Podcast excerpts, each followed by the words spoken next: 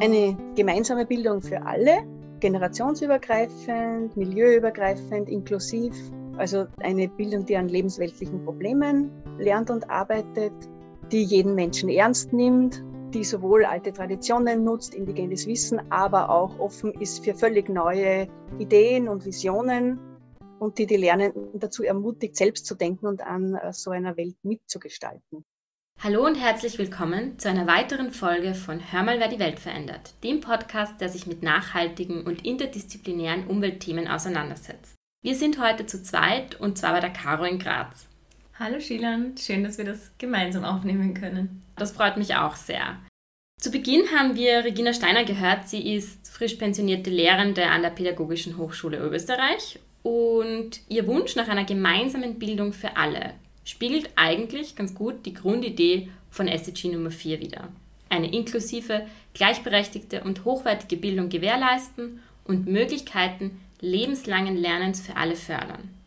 Mehr zu den SDGs und speziell zu diesem Bildungsziel könnt ihr in Teil 1 unseres Bildungsschwerpunkts nachhören. Aber womit setzen wir uns denn heute auseinander, Caro? Im Target 4.7, also in dem Unterziel von diesem SDG 4, weisen die Vereinten Nationen ja ganz konkret auf zwei Bildungskonzepte hin, damit diese Idee von einer Bildung, die Lernende ermutigt und Nachhaltigkeit berücksichtigt, auch wirklich in der Bildungspraxis ankommt. Und diese beiden Konzepte sind Bildung für nachhaltige Entwicklung und Global Citizenship Education. Die wollen wir uns in dieser Folge gemeinsam anschauen. Und dafür haben wir mit acht Expertinnen und Experten aus der tertiären Bildung, aus der Zivilgesellschaft, der Verwaltung und der Praxis gesprochen. Und auch diese Interviews haben wir teils virtuell und teils persönlich geführt. Die Frage, warum man sich denn jetzt mit einer Bildung für nachhaltige Entwicklung bzw. dem Konzept Global Citizenship Education auseinandersetzen sollte, beantwortet uns Madeleine Riske. Sie hat internationale Entwicklung studiert und ist seit 2014 stellvertretende Teamleiterin und Projektleiterin im Forum Umweltbildung. Wenn man sich längere Zeit kritisch auseinandersetzt mit der Welt, so wie sie ist, hat mir das einerseits die Augen geöffnet und andererseits bei mir auch so ein Gefühl von Ohnmacht erzeugt. Also es hat mich auch gelähmt über Zeiten hinweg weil es einfach auf viele Fragen, die gestellt werden, keine einfachen Antworten gibt. Also es gibt nicht diese schnellen, einfachen Lösungen, die alles besser machen. Das auszuhalten war auch eine wichtige Erfahrung für mich. Und Bildung war dann eigentlich so eine Art Anker, um mich da wieder positiv zu bestärken, diesen Weg weiterzugehen oder einfach auch meinen Beitrag in dieser Thematik zu finden. Ich habe dann über ein Seminar über Bildung für nachhaltige Entwicklung und globales Lernen erfahren und habe dort dann auch gemerkt, dass Bildung ein wichtiger Schlüssel ist, um positive Veränderungen zu bewirken. Einerseits, weil es sich mit wichtigen Themen auseinandersetzt und Wissen vermittelt, aber auch, weil die Selbstwirksamkeit von Lernenden gestärkt wird. Und ich finde, das ähm, braucht in allen Teilen der Welt, dass Lernende in ihrer Selbstwirksamkeit gestärkt werden, um dann auch Veränderung zu bewirken in ihrem Umfeld. Das österreichische Bildungsministerium hat sowohl globales Lernen und Global Citizenship Education als auch Bildung für nachhaltige Entwicklung als Bildungsanliegen definiert. Wirklich verankert im Schulwesen ist allerdings nur Umweltbildung für nachhaltige Entwicklung als sogenanntes Unterrichtsprinzip. Mehr zu diesem Unterrichtsprinzip und warum Umweltbildung für nachhaltige Entwicklung wichtig ist, erzählt uns Hanna Malhonen. Sie arbeitet im Bildungsministerium in der Abteilung für überfachliche Kompetenzen und ist dort für den Bereich Umweltbildung für nachhaltige Entwicklung und Bildung für nachhaltige Entwicklung zuständig. Und wenn man an das ganze System, an das Schulsystem denkt, ist Umweltbildung als Unterrichtsprinzip schon wichtig, weil die Unterrichtsprinzipien ganz stark dieses fächerübergreifendes Zusammenwirken mehrerer Unterrichtsgegenstände erfordern. Was auch sehr wichtig finde bei einer Umweltbildung, ist schon sozusagen die Themen, dass diese Themen behandelt werden und nicht nur jetzt die Verständnis für Ökosysteme, sondern dass da auch so politische, gesellschaftsbezogene und wirtschaftliche Fragestellungen dann einbeziehen werden und zusammen behandelt werden und diesbezüglich auch so aktuelle Tages- und Weltgeschehen behandelt werden. Warum Umweltbildung auch wichtig ist, ist ganz stark geht es auch um die Kompetenzen. Umweltbildung will Kompetenzen und äh, Haltungen fördern. Umweltbildung wird auch dieses aktives Mitgestalten fördern, diese Handlungsbereitschaft, dass die Kinder und Jugendlichen ihre eigene Zukunft auch dann selbst mitgestalten wollen auch. Also da, bei der Umweltbildung, die Schüler und Schülerinnen sollen die eigene Umwelt und Umgebung auch erkunden und erkennen und dadurch auch Verständnis und Wissen schaffen und dann weiter soll es gehen, dass, äh, dass sie auch dann Haltungen, Perspektiven und Visionen auch entwickeln können und dann beim nächsten Schritt auch dann Verantwortung übernehmen. Kompetenzen ist gleich ein gutes Stichwort. Mehr zu dem Konzept von Bildung für nachhaltige Entwicklung und auch eben den dazugehörigen Kompetenzen nach Wieg et al. erklärt uns jetzt Lisa Bohunowski. Sie ist am Zentrum für globalen Wandel und Nachhaltigkeit an der BOKU und da zuständig für die BOKU Nachhaltigkeitsstrategie und den Nachhaltigkeitsbericht. Ja, Bildung für nachhaltige Entwicklung ist eine Bildung, die auf die großen Herausforderungen vorbereitet und eben vor allem Menschen auch dazu befähigt, einen Beitrag zu leisten zu einer nachhaltigen Entwicklung.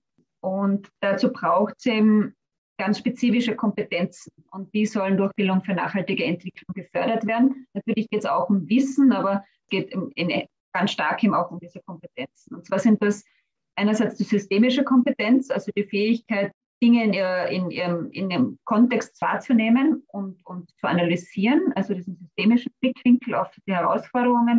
Es geht darum, eine antizipative oder auf Englisch sagt man eine Future Thinking Kompetenz zu entwickeln. Das heißt, die Fähigkeit, gemeinsam mit anderen, und das ist wichtig, es geht immer darum, gemeinsam mit anderen Zukunft denken zu können und zu schauen, wie, wie könnten sich Dinge entwickeln. Auch unter der Prämisse, dass wir jetzt entsprechende Entscheidungen auch treffen. Es geht, und das ist auch ganz wichtig, um eine normative Kompetenz. Das ist eine Kompetenz, die sonst im, in unserem Universitätssystem eigentlich wenig Platz hat, um die Fähigkeit, sich auch damit zu auseinanderzusetzen, aufgrund von welchen Wertvorstellungen agieren wir und aufgrund von welcher Wertvorstellung wünschen wir uns welche Art von Zukunft.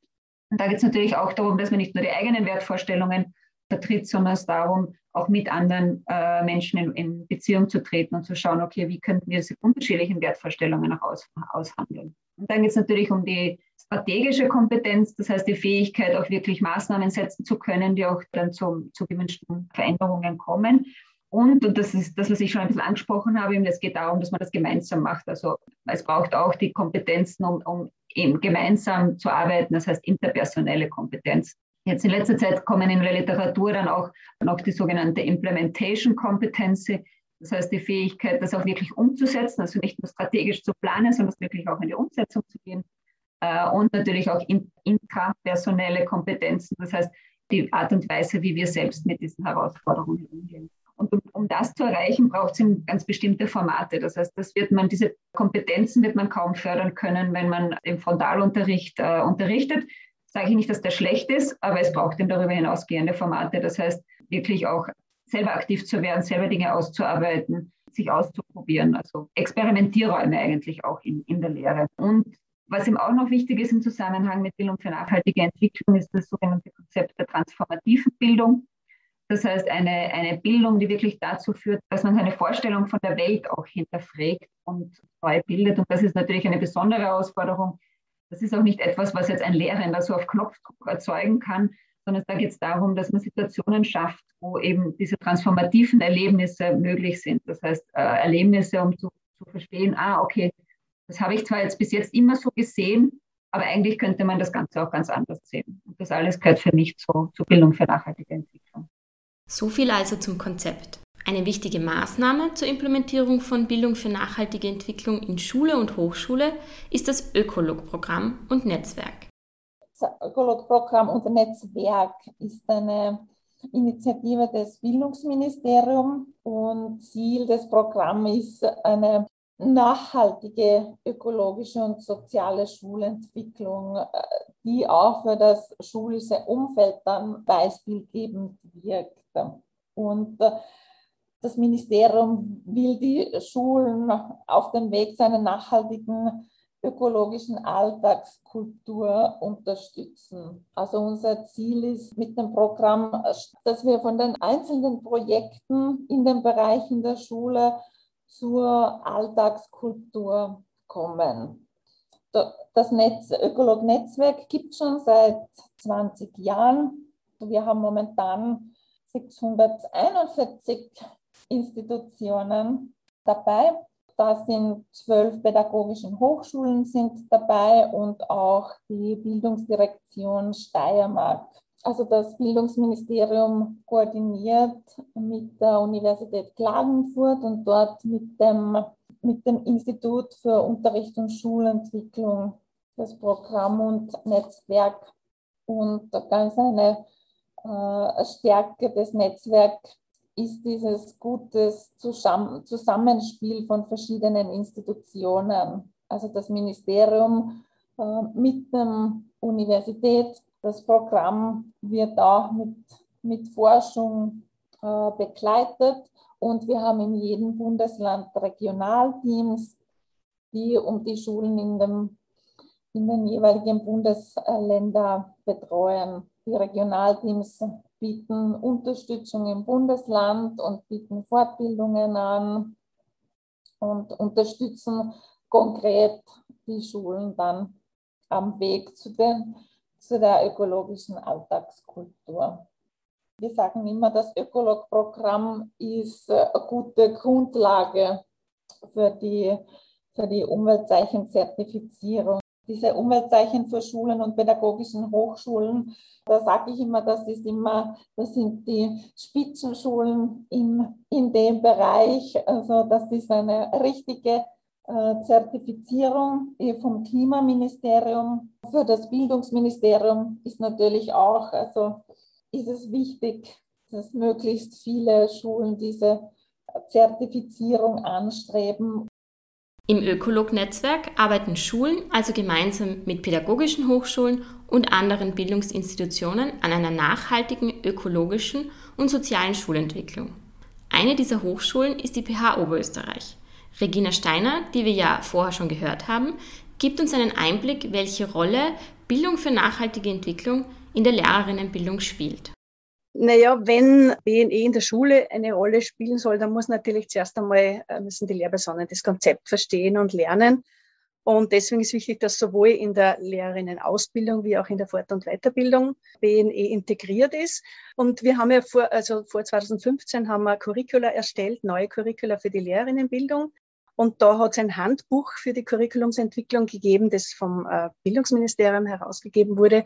Da ist verpflichtend vorgeschrieben drinnen schon, dass BNE in die, in die Curricula integriert werden muss. Das haben dann unterschiedliche PHs auch unterschiedlich gemacht. Es steht jetzt in allen Curricula drinnen, aber wie es gemacht, in welchem Umfang und, und in welcher Art und Weise, das hängt natürlich sehr stark von den Lehrenden ab. Und das Problem ist, dass es natürlich auch für die Hochschullehrenden ein völlig neues Konzept ist. Also sehr viele kennen das noch gar nicht.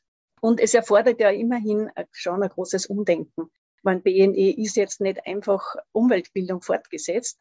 Muss man leider sagen, dass für viele Lehrende und also an Schulen als auch an Hochschulen Bildung für nachhaltige Entwicklung nur immer hauptsächlich diese ökologische äh, Komponente betrifft, also Umweltbildung im althergebrachten Sinn. Das spiegelt sich sogar im Namen dieses äh, Unterrichtsprinzips wieder. Das ist 2014 neu formuliert worden, heißt aber immer Grundsatzerlass Umweltbildung für eine nachhaltige Entwicklung. Also so sehr verschämt hintendrein nachhaltige Entwicklung. Ja, wie gesagt, also das ist äh, was, was ähm, BNE ja ganz anders macht. Deswegen braucht es eigentlich ein Neudenken.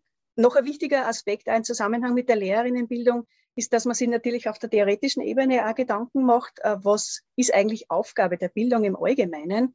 Ist Aufgabe der Bildung so eine Einübung in gesellschaftliche Normen, in die Kultur eines Landes? Oder ist es eine Persönlichkeitsbildung, ohne eine bestimmte Norm vorzugeben? Oder ist es eine Vermittlung von Kompetenzen, damit man die Gesellschaft verbessern kann? Also geht es um Systemerhalt oder um Systemtransformation. Und das betrifft natürlich auch die BNE, ja, weil BNE ist an sich ein normatives Konzept.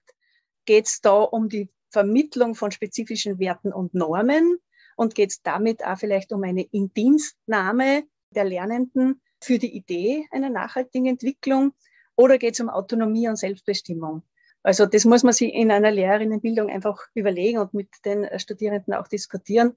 Ja, und noch allgemeiner gesagt, ist überhaupt quasi die Rettung der Welt, ist das Aufgabe von Bildung oder ist es nicht vielmehr die Aufgabe der Politik, das zu machen?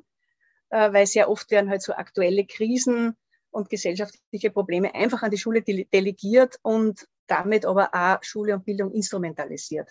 Ja, Christine Künzli sagt zum Beispiel recht gut, Christine Künzli ist eine BNE-Didaktikerin aus der Schweiz und die sagt, eine Erziehung in der Schule, die sich an Defiziten der Gesellschaft orientiert oder auch den Kindern das richtige Verhalten zur Lösung von Problemen der Gegenwart beibringen möchte, die verringert deren Chance auf eigene Lebensentwürfe. Also ihre Zukunft, die Zukunft der Kinder wird praktisch in der Lösung der Probleme der Gegenwart gesehen. Und das kann ja eigentlich jetzt nicht, also es kann nicht einfach ein weiteres Konzept in der Lehrerinnenbildung gelehrt werden, sondern eigentlich geht es darum, dass äh, die Studierenden und auch die Lehrerinnen in der Aus- und Fortbildung zum Nachdenken angeregt werden. Wie soll es eigentlich sein? Was wollen wir? Wie soll die Welt gestaltet sein? BNE soll also nicht einfach ein weiteres Konzept sein, sondern Lehrerinnen und Lehrer zum Denken anregen. Wie kann man sich das konkret vorstellen? Welches Angebot gibt es denn im Zuge von der Lehrer-Lehrerinnenbildung? Also ich habe mehrere Lehrveranstaltungen, die sich äh, mit BNE befassen.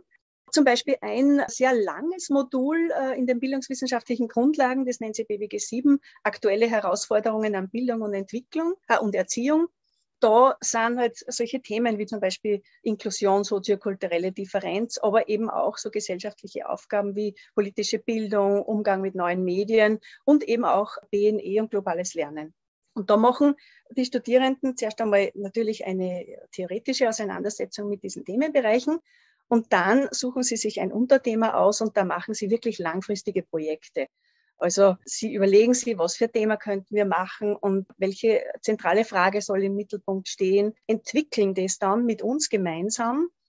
Es ist ein sehr langer, schwieriger Prozess, also wo es oft einmal dann sagen, na und, und das wird nie was und äh, so ein bisschen äh, auch beim Aufgeben schon sagen, wir müssen sie dann wieder ermuntern, weil es ist einfach so was anderes. Ja? Also wir sagen, na, es geht nicht darum, dass ihr den Kindern sagt, was sie zu tun haben, sondern die Kinder sollen zum eigenen Entscheiden befähigt werden. Also, dass es nicht die eine Lösung gibt. Und sie sollen mitbestimmen dürfen bei der Art des Lernens. Ja, und das, diese Projekte entwickeln sie dann und führen sie dann tatsächlich an den Schulen durch.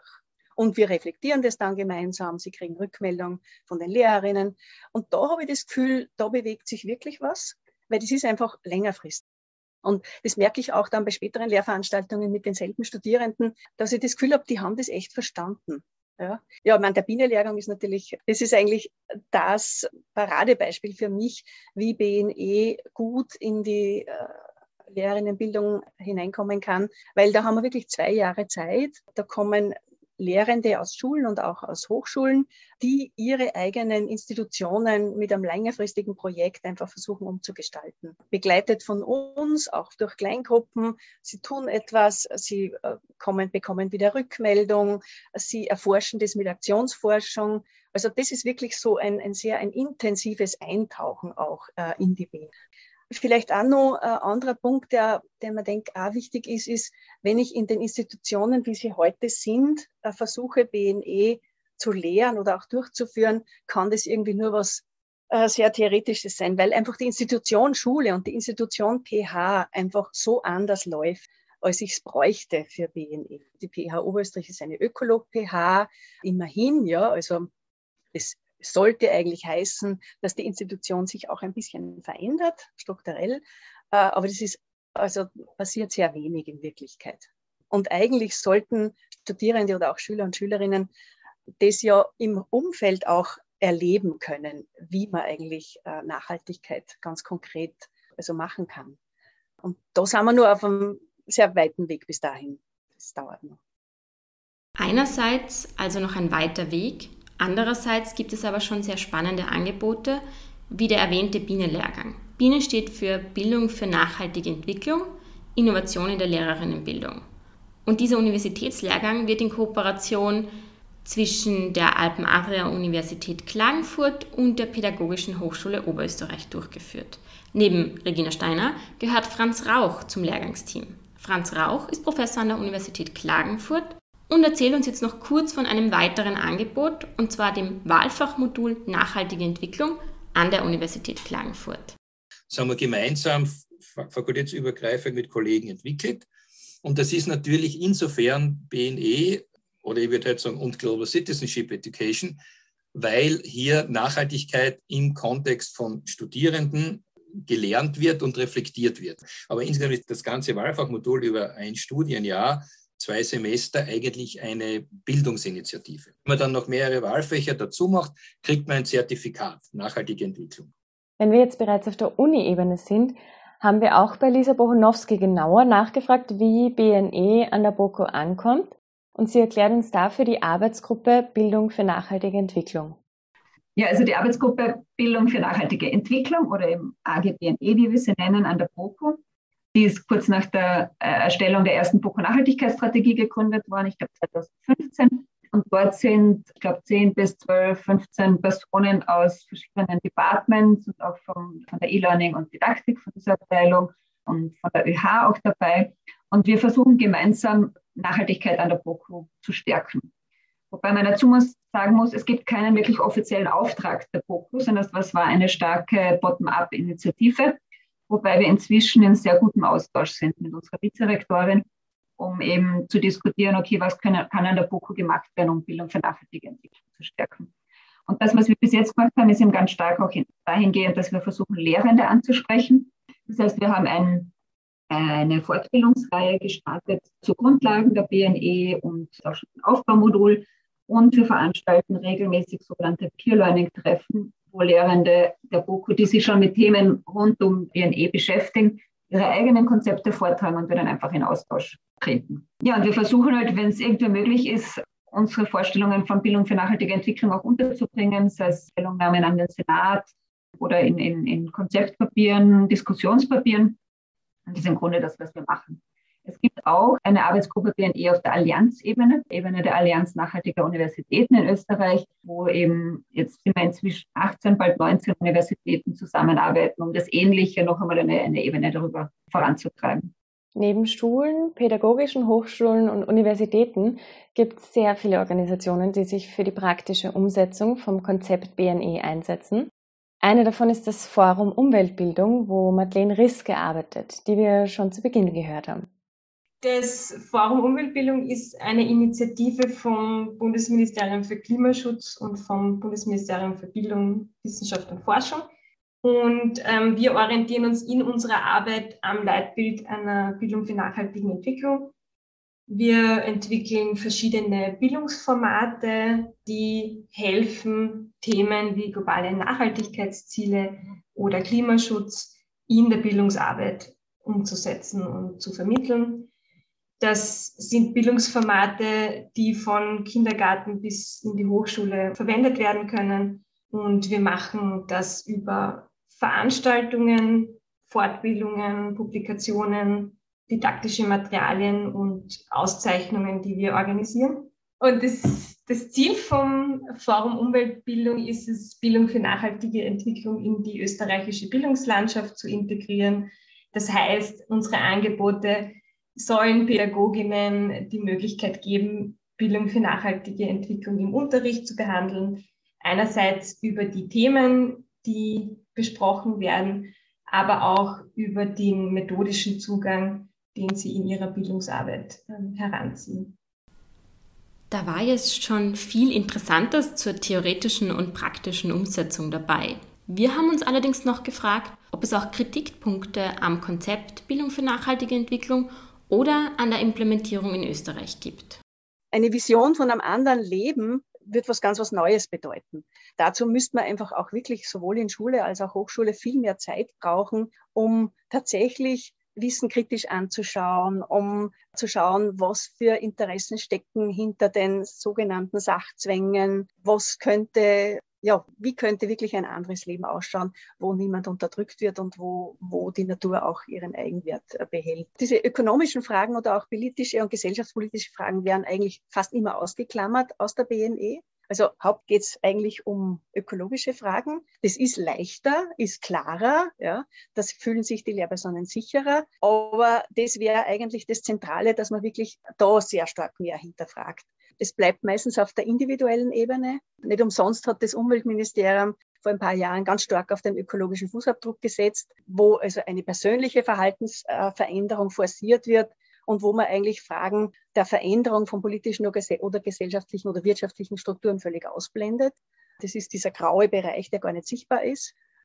Ja, und ich meine, das Konzept der nachhaltigen Entwicklung selber ist natürlich auch äh, ein Kompromiss aus unterschiedlichsten Interessen von verschiedensten Lobbys, also wirtschaftlicher, politischer oder auch NGOs und ist daher in sich selber so widersprüchlich. Eben zum Beispiel, dass das Wirtschaftswachstum gefordert wird, was ja eigentlich ein Grund auch ist für diesen übermäßigen Ressourcenverbrauch. Das heißt, es müsste eigentlich das Konzept der Nachhaltigkeit in der BNE kritisch hinterfragt werden, grundsätzlich. Schule selber, Schule ist ja an sich eine nicht nachhaltige Organisation.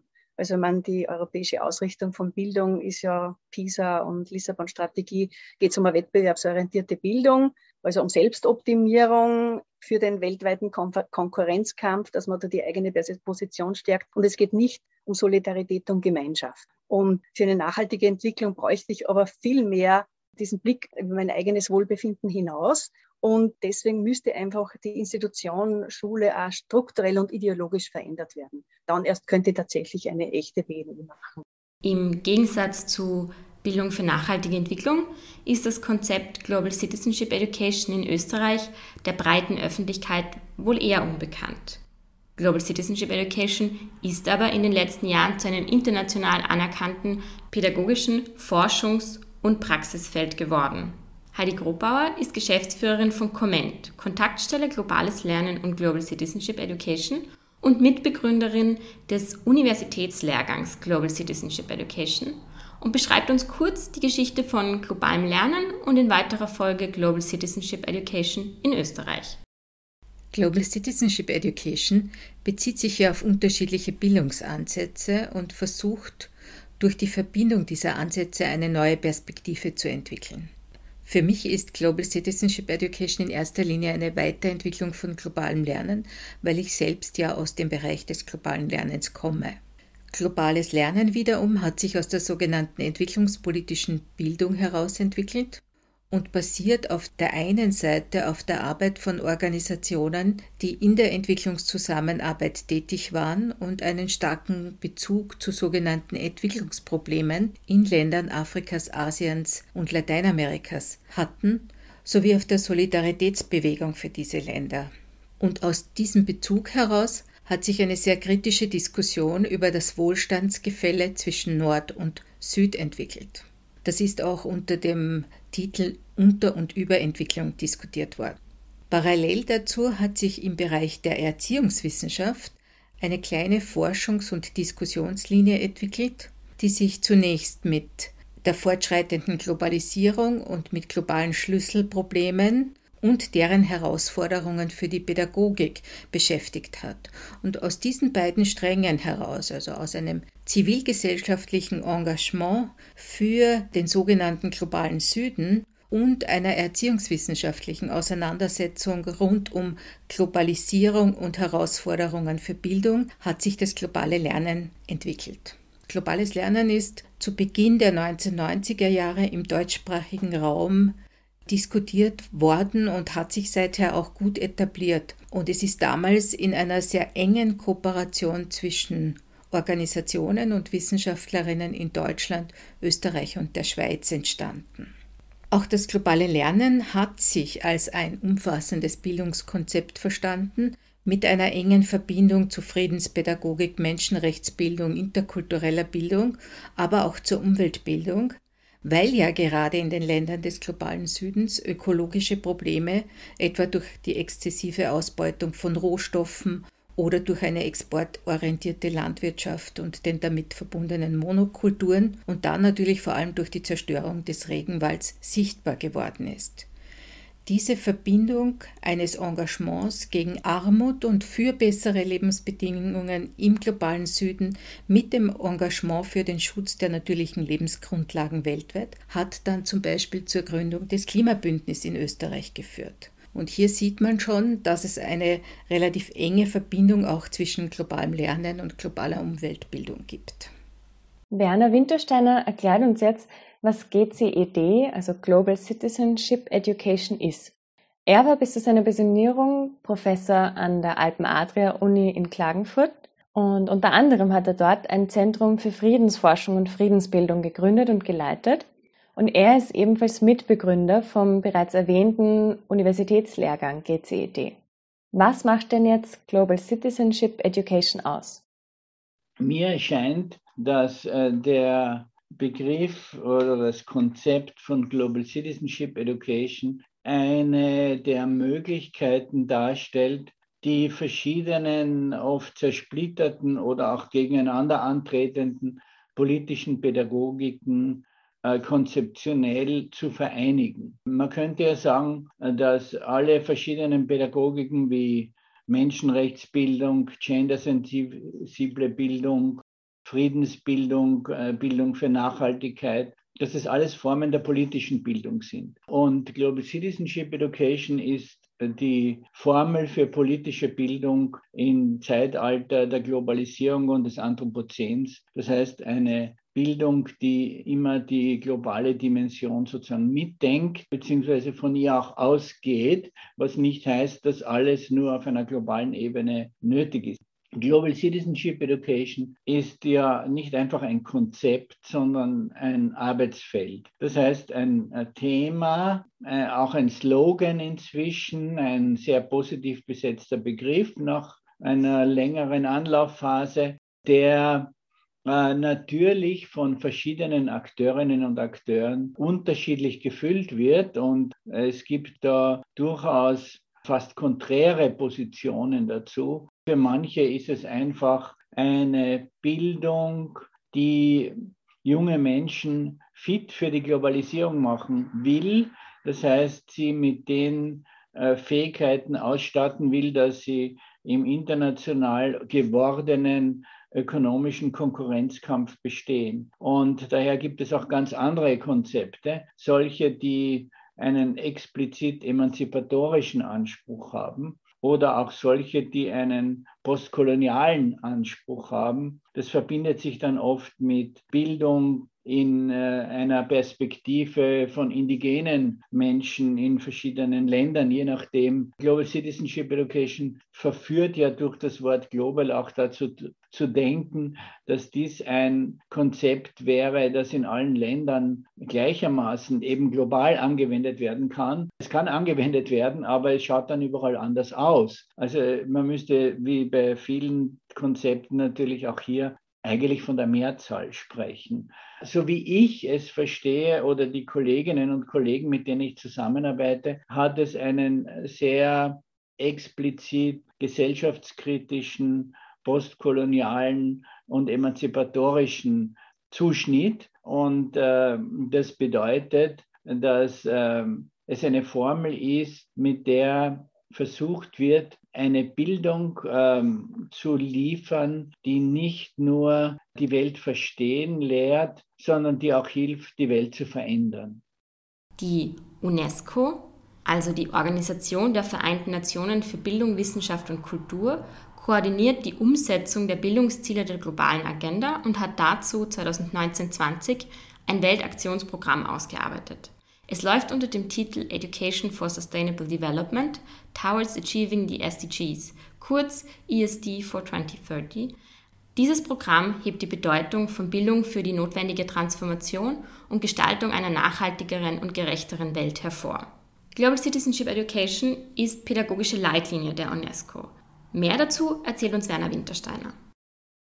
Die UNESCO hat äh, mehrere Leitlinien und inzwischen auch äh, Global Citizenship Education. Vielleicht dazu eine ganz lustige Anekdote. Im Jahr, das muss 2012 gewesen sein, war ich bei einem Kongress in Portugal äh, zum Thema, äh, ja, zu Global Education. Und das hat das sogenannte Nord-Süd-Zentrum des Europarats für Global Education veranstaltet, eine sehr renommierte Organisation, die auch sehr viel ähm, dazu beigetragen hat, dass das gibt, was wir heute Global Citizenship Education nennen. Und dort war ein Repräsentant der UNESCO, ein sehr anständiger und ehrlicher Mensch, der gesagt hat, eigentlich kann er wenig anfangen mit dem Konzept von Global Education, weil die UNESCO hat andere Schwerpunkte wie Peace Education oder Human Rights Education oder was weiß ich. Aber er findet es eigentlich sehr interessant und überlegt sich halt ein bisschen so, was man dazu sagen könnte. Ja.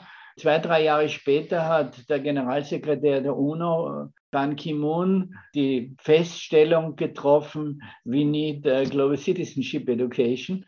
Und die UNESCO ist aufgehupft und hat gleich gefunden, naja, eigentlich sind ja wir zuständig für Education. Und seither ist Global Citizenship Education ein Leitbild dort. Ich bin sehr glücklich darüber, dass das der Fall ist. Und ich finde es auch gut, dass die UNESCO inzwischen Global Citizenship Education und ein zweites Leitbild, das sie hat, was sie ESD nennt, also Education for Sustainable Development oder wir sagen eher Bildung für nachhaltige Entwicklung, dass sie diese beiden Konzepte sehr stark gemeinsam sieht und dass in dem auch von der UNESCO vorbereiteten Target 4.7 der Sustainable Development Goals, also der globalen Ziele der UNO, äh, auch diese beiden äh, Begriffe, Leitbegriffe für eine umfassendere Pädagogik, die noch andere Pädagogiken einschließt, dazu gemacht wurde. Und insofern denke ich, ist es sehr wichtig, dass die UNESCO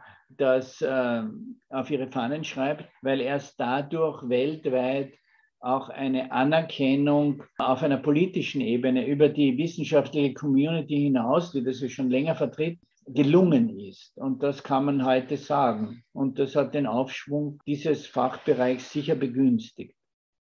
Wir haben Werner Wintersteiner auch gefragt, ob das Konzept Global Citizenship Education Antworten auf gegenwärtige Krisen bieten kann.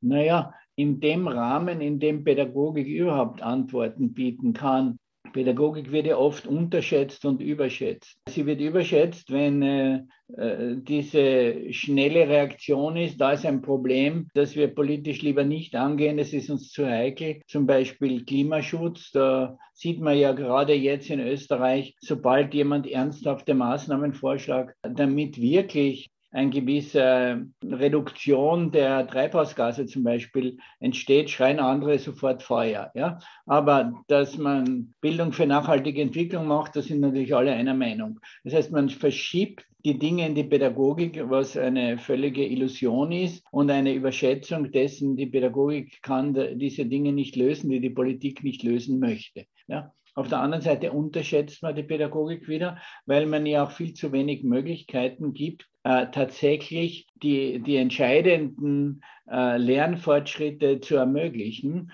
Und das ist eben abgesehen von den konkreten Inhalten vor allem eine Form des Lernens, die bei uns nicht sehr selbstverständlich ist. Eine Form, die skeptisch ist gegenüber jeder Wissensgewinnung selber, nicht im Sinn eines Ablehnens oder Zweifels äh, der Erkenntnismöglichkeiten, sondern im Wissen de, der Irrtümer, die jedem Erkenntnisprozess zugrunde liegt. Also eine Form des kritischen Denkens, die gelernt werden muss. Eine Form, die nicht zeigt nur die Resultate des Wissens, so ist es, sondern wie sind die Forscherinnen und Forscher aus welchen Gründen zu welchen Ergebnissen gekommen und was sagen andere. Ja, also auch eine kontroverse Darstellung von Dingen, auch die Fähigkeit entwickeln, bis zu einem gewissen Grad und je nach den Umständen Selbstentdeckungen zu machen, selbst zu forschen. Das alles verträgt sich nicht sehr gut mit dem, zum Beispiel dem Bildungssystem der Schule, wie es heute organisiert ist. Ja? Äh, auch diese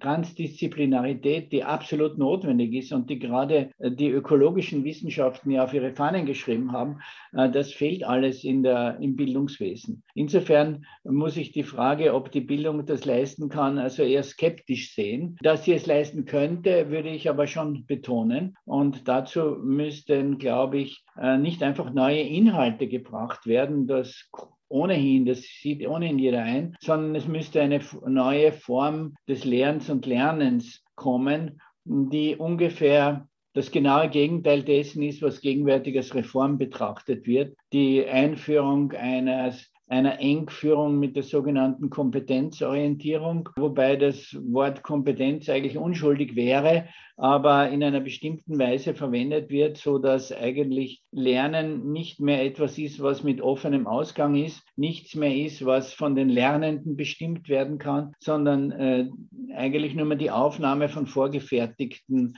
Wissens äh, Partikeln ist und die auch gut abgeprüft werden kann und bei der man dann Menschen zu kompetent oder reif erklären möchte.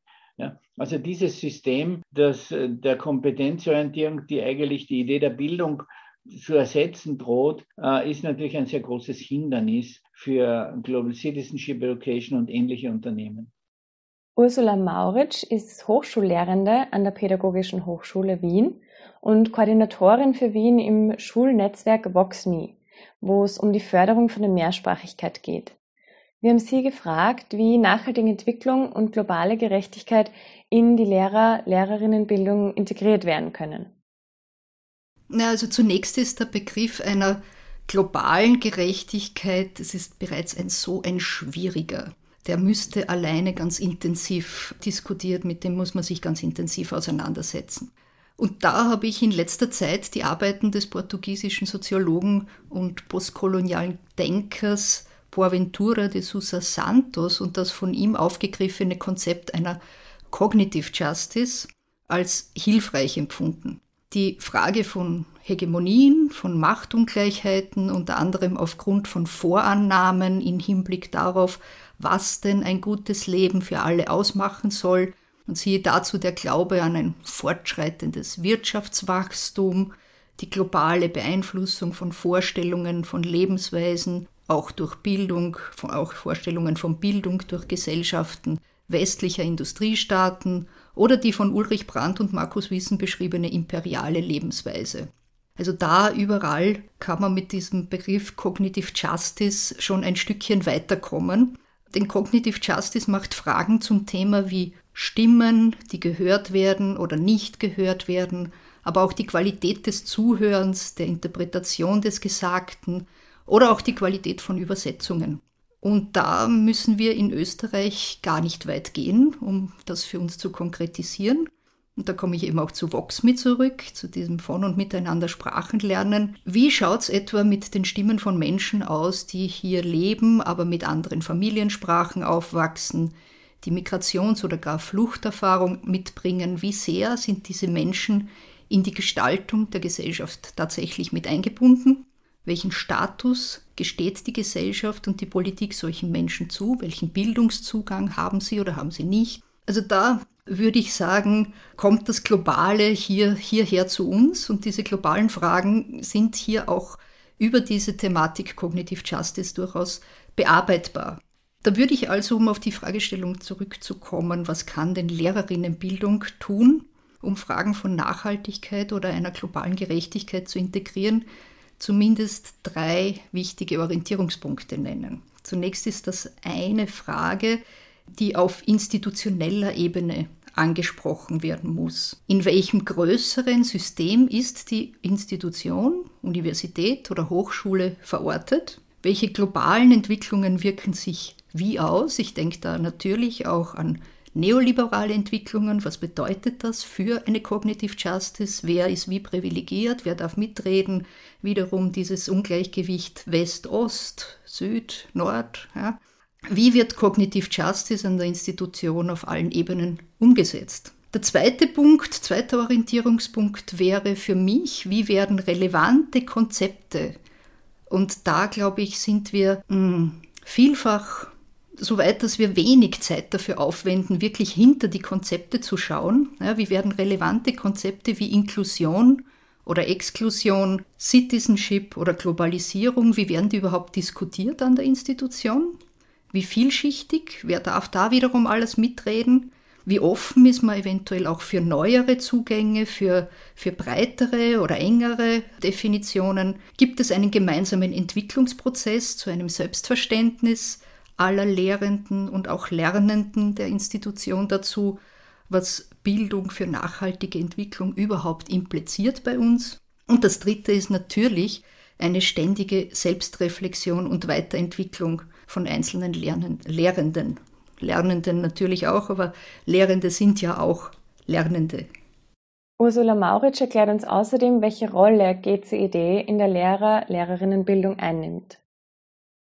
Naja, also da gibt es, würde ich meinen, einen, eine offizielle Antwort und eine, eine Antwort, die vielleicht eher dann auch einen, einen kritischen Blick wirft. Die offizielle Antwort wäre mal, dass im Südostverbund der österreichischen Lehrerinnenbildung, also an den Universitäten und pädagogischen Hochschulen in der Steiermark, Kärnten und im Burgenland, Global Citizenship Education seit 2015 ein übergreifendes Kernelement in den Curricula der Ausbildung von Lehramt sowohl Primarstufe als auch Sekundarstufe ist. Das heißt, es sollte überall mitgedacht werden. Und da haben natürlich mit diesem Einbinden ins Curriculum haben diese Hochschulen, Universitäten auf alle Fälle einmal sich selbst den Auftrag gestellt, auch ihre Hochschullehrenden entsprechend weiterzubilden, da Entwicklungen voranzutreiben. Das wäre die eine Sicht, da könnte man sagen, da ist schon viel geleistet. Ja. Nichtsdestotrotz ich habe das eingangs gesagt, ist Global Citizenship Education ja durchaus auch zu sehen als eine Art politische Bildung mit dieser globalen Dimension. Und wenn man jetzt auf die Position der politischen Bildung dann tatsächlich im Lehramt, in Schulen, in äh, Curricula der Lehramtsausbildung schaut, dann sieht man, dass hier eine sehr, sehr schwache Position der politischen Bildung bereits da ist und entsprechend wäre es erstaunlich, wenn es mit Global Citizenship Education anders aussieht. Das heißt, wir, wir setzen hier Schritte, ganz konkrete, da ist aber sicher noch viel zu tun. Es ist also noch viel zu tun. Das sieht auch Heidi Grobauer in ihrer täglichen Arbeit. Sie gibt uns einen Einblick in ihre vielfältigen Tätigkeitsbereiche als Vorsitzende der Strategiegruppe Globales Lernen und Projektleiterin des Universitätslehrgangs Global Citizenship Education. Die Strategiegruppe Globales Lernen wurde nach dem ersten großen Kongress zu globalem Lernen 1992 in Maastricht gegründet, und zwar von engagierten Einzelpersonen. Ziel dieser Strategiegruppe war von Anfang an, das Bildungskonzept globales Lernen öffentlich sichtbar zu machen und sich dafür zu engagieren, dass globales Lernen im österreichischen Bildungssystem implementiert wird. Die Strategiegruppe wollte einerseits die Vernetzung im Bereich globales Lernen in Österreich fördern. Die Mitglieder der Strategiegruppe kommen derzeit aus den Bereichen schulische Bildung, und zwar sind sowohl NGOs als auch die Schulpraxis oder auch das UNESCO-Schulnetzwerk vertreten, aus den Bereichen der außerschulischen Jugendarbeit, der Pädagoginnenbildung, der Wissenschaft und der Bildungsverwaltung. Die Strategiegruppe hat sich das Ziel gesetzt, den fachlichen Austausch zu stärken, die Verbindung von Praxis, Theorieentwicklung und Wissenschaft zu fördern und vor allem auch die inhaltliche Weiterentwicklung und die Qualitätsentwicklung im globalen Lernen voranzutreiben. In diesem Zusammenhang hat die Strategiegruppe auf der einen Seite ein Strategiepapier entwickelt, wo Ziele und Zielbereiche der Implementierung dargestellt und Empfehlungen für NGOs, die Bildungsverwaltung und die Bildungspraxis ausgearbeitet sind. Auf der anderen Seite hat die Strategiegruppe immer auch Selbstinitiativen in die Wege geleitet. So haben wir 2012 das erste Mal die Bundesfachtagung Globales Lernen organisiert, die jeweils ein Schwerpunktthema aufgreift und die inhaltliche Fortbildung, den Austausch und die Vernetzung fördert. Seither führen wir diese Bundesfachtagung jährlich durch und arbeiten dabei mit verschiedenen pädagogischen Hochschulen zusammen. Diese Tagung konnte in den letzten Jahren diese Tagung konnte in den letzten Jahren erfolgreich auf und ausgebaut werden. Die Zusammensetzung und die Arbeit der Strategiegruppe ist ein sehr wichtiges Element in der Weiterentwicklung und Umsetzung von globalem Lernen und ist auch immer Vorbild für andere Länder gewesen. Äh, wie schon erwähnt, ist ein wichtiges Anliegen im Bereich Globales Lernen, Global Citizenship Education, die Pädagoginnenbildung. Und zwar sowohl die Ausbildung von Lehrkräften äh, als auch die kontinuierliche Fortbildung. Und im Kontext dieser Bemühungen um die Pädagoginnenbildung ist auch der Universitätslehrgang Global Citizenship Education entstanden, den die Universität Klagenfurt, Komment und die Pädagogische Hochschule Kärnten gemeinsam begründet haben. Die PH Kärnten hat sich davor schon engagiert und einige Jahre lang gemeinsam mit verschiedenen NGOs einen viersemestrigen Akademielehrgang zu globalem Lernen für Lehrkräfte angeboten. Wir wollten diesen Lehrgang dann weiterentwickeln und mit anderen pädagogischen Bereichen verbinden. So kam es dann auch zur Zusammenarbeit mit Werner Wintersteiner von der Universität Klagenfurt, der damals ebenfalls einen neuen Lehrgang mit einer stärkeren Verbindung von Friedenspädagogik und politischer Bildung konzipieren wollte. Das große Ziel in der Weiterentwicklung war für uns der Aufbau eines interdisziplinären Lehrgangs, der vor allem bildungs- und sozialwissenschaftliche Fragen sowie ethische Fragen zusammendenkt und eine stärkere Verbindung verschiedener pädagogischer Ansätze schafft. Aus diesen Verknüpfungen sollte eine neue Perspektive entstehen, eben Global Citizenship Education. Gleichzeitig stärkt die Implementierung als Universitätslehrgang die Forschungskomponente, ohne das Ziel, auch die Bildungspraxis zu stärken, aufzugeben. Mittlerweile ist der Lehrgang ein auch international sehr anerkanntes Projekt. Wir führen derzeit den dritten Durchgang dieses berufsbegleitenden Masterprogramms durch. Der ULG dauert sechs Semester und wendet sich vor allem an Lehrkräfte, an Lehrende in der Pädagoginnenbildung sowie an Multiplikatorinnen aus verschiedenen Bildungsbereichen, aus zivilgesellschaftlichen Organisationen, aus der Erwachsenenbildung und der Sozialarbeit. Unser Ziel ist es mit dem Lehrgang, Multiplikatorinnen zu bilden, die in ihren Bereichen dann Aktivitäten zur Stärkung von Global Citizenship Education umsetzen. Das ist bisher ganz gut gelungen. So konnte etwa Global Citizenship Education in der Ausbildung von Pädagoginnen im Hochschulverbund von Steiermark, Kärnten und Burgenland als Querschnittsthematik etabliert werden. Lehrgangsabsolventinnen gestalten nicht nur ihren individuellen Unterricht anders, sondern sie beteiligen sich an Schulentwicklungsprozessen, sie wirken zusätzlich zu ihrer Arbeit in Schulen in der Fortbildung von Pädagoginnen mit, sie arbeiten etwa im Uninetz zur Förderung der 17 Nachhaltigkeitsziele mit und sie engagieren sich in vielfältigen Projekten. Und nicht zuletzt schaffen sie mit ihren Masterarbeiten auch ein Stück Bildungsforschung zu Global Citizenship Education. Natürlich stellen wir uns auch bei Global Citizenship Education die Frage, gibt es Kritikpunkte am Konzept oder der Implementierung in Österreich? Tatsächlich sehe ich manche Entwicklungen durchaus kritisch. Da ist zum einen die Beobachtung, dass der Begriff Global Citizenship Education einfach auch als Ersatz für globales Lernen verwendet wird. Das entspricht nicht meiner eigenen Auffassung, weil ich das Konzept eben als eine Weiterentwicklung sehe, und zwar hin zu einer politischen Bildung im Kontext der Weltgesellschaft. Und das ist viel mehr als nur globale Themen anzusprechen. Es bedeutet, Haltungen und Kompetenzen auszubilden in dem Bewusstsein, dass wir alle auch Weltbürger und Weltbürgerinnen sind. Diese Verbindung zur politischen Bildung ist mir einfach auch deshalb so wichtig, weil bei all den globalen Herausforderungen, mit denen sich globales Lernen oder Bildung für nachhaltige Entwicklung ja schon lange beschäftigen, geht es vor allem auch um eine fundierte Analyse politischer Rahmenbedingungen und politischer Strukturen. Und ich finde, wir müssen sehr skeptisch darauf hinschauen, dass wir immer wieder vor allem dazu aufgefordert werden, über Veränderung unseres individuellen Lebensstils zur Lösung globaler Probleme beizutragen. Das allein wäre aber doch viel zu wenig. Es geht vielmehr um Änderungen einer kollektiven Lebensweise, die sehr ressourcenintensiv ist, die auf der schonungslosen Ausbeutung der Natur und der Zerstörung der natürlichen Lebensgrundlagen vor allem auch im globalen Süden beruht. Diese großen Herausforderungen zu bearbeiten, indem wir von einer Individualisierung von Verantwortung ausgehen, wie es zum Beispiel der Politikwissenschaftler Ulrich Brandt bezeichnet, ist einfach zu kurz gegriffen. Es geht um eine breiter gefasste Verantwortung und eben darum, Problemlagen und Herausforderungen, die politische Entscheidungen erfordern.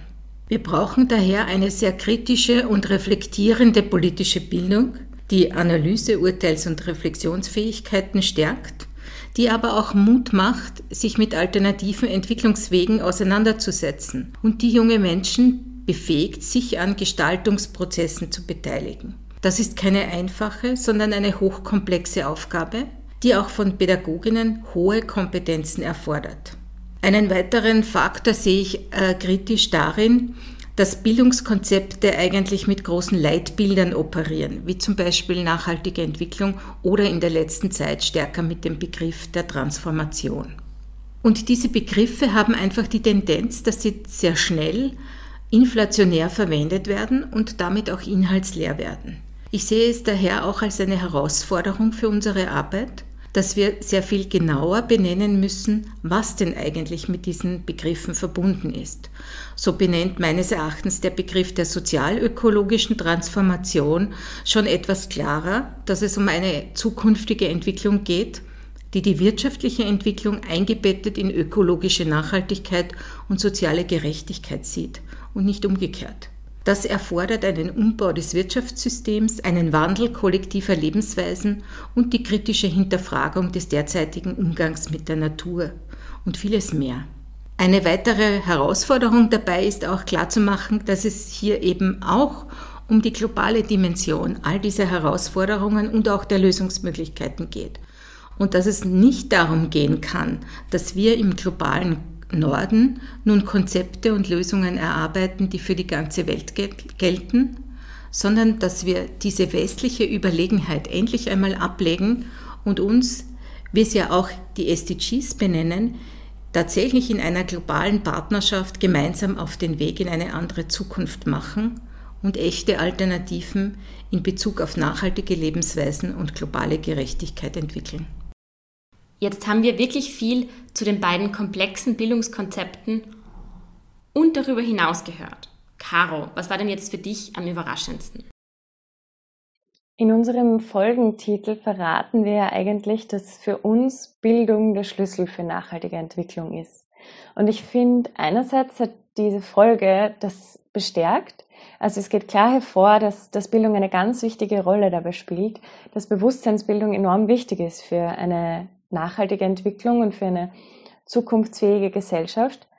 Und andererseits ist garantiert die Frage, wie viel kann denn die Bildung die Lösung für heutige Krisen übernehmen? Es ist irgendwie die Frage, wie viel wir auch fordern von der Bildung. Wie viel Hoffnung stecken wir in die Bildung, um heutige Probleme zu lösen? Und wie viel kann die Bildung da auch übernehmen? Also was man definitiv rausgehört hat, finde ich, ist, dass Bildung alleine diese Aufgabe nicht übernehmen kann und auch nicht sollte. Aber was nimmst du denn noch mit, Shilan? Besonders interessant fand ich auch, dass dieses Spannungsfeld angesprochen wurde zwischen individueller Verantwortung und Veränderung des eigenen Lebensstils und einer notwendigen gesellschaftlichen Transformation durch politische Gestaltung und Entscheidungen. An diesem Punkt vielleicht noch ein kleiner Tipp. Die Plattform Bildung 2030 sammelt mit dem Motto Lehren und Lernen für die Zukunft ganz viele Bildungsmaterialien und Angebote zu globalem Lernen und Bildung für nachhaltige Entwicklung. Es lohnt sich also bestimmt, da mal reinzuschauen. Das war also Teil 2 unseres Bildungsschwerpunkts. Auch bei dieser Folge haben wir unsere Gäste wieder gebeten, zwei Sätze für uns zu vervollständigen. Eine kleine Auswahl der Antworten hat ihr jetzt. Zukunftsorientierte Bildung bedeutet für mich transformative Bildung, weil ich eben glaube, dass wir alte Denkmuster und Weltbilder durchbrechen müssen, wenn wir in eine zukunftsfähige Zukunft starten wollen. Auseinandersetzung mit der Vergangenheit, Auseinandersetzung mit der Gegenwart und Bereitschaft äh, zu utopischem Denken. Wenn ich die Bildungswelt verändern könnte, würde ich alle Hürden für einen Zugang zu hochwertiger Bildung abbauen, neue Lernumgebungen auch außerhalb von traditionellen Bildungsinstitutionen schaffen, Möglichkeiten für mehr internationalen Austausch schaffen, Pädagoginnen zu Lernbegleiterinnen ausbilden und Dialogfähigkeit und Konfliktmanagement als Lernfach einführen. Einen viel stärkeren Fokus legen auf kreative Fächer, weil ich glaube, dass wir dies so dringend brauchen, um diese Perspektivenvielfalt zu ermöglichen und auszuleben und sichtbar zu machen. Ja, das Hauptproblem der Bildung ist in Österreich und weltweit, dass sie immer noch stark mit sozialer Herkunft und Voraussetzungen zusammenhängt. Also ich werde Maßnahmen setzen, um so eine Entkoppelung von Herkunft und, und Bildung weiterzutreiben. Also Stichwort, manchmal sagt man so Vererbung von Bildung. An dieser Stelle möchten wir uns ganz herzlich bei unseren zahlreichen Gästen für die Einblicke in ihre Bildungsarbeit bedanken. Und euch vielen Dank fürs Zuhören. PS, folgt uns gerne auf Social Media, damit ihr keine Folge mehr verpasst. Und damit ciao und bis bald. Ciao.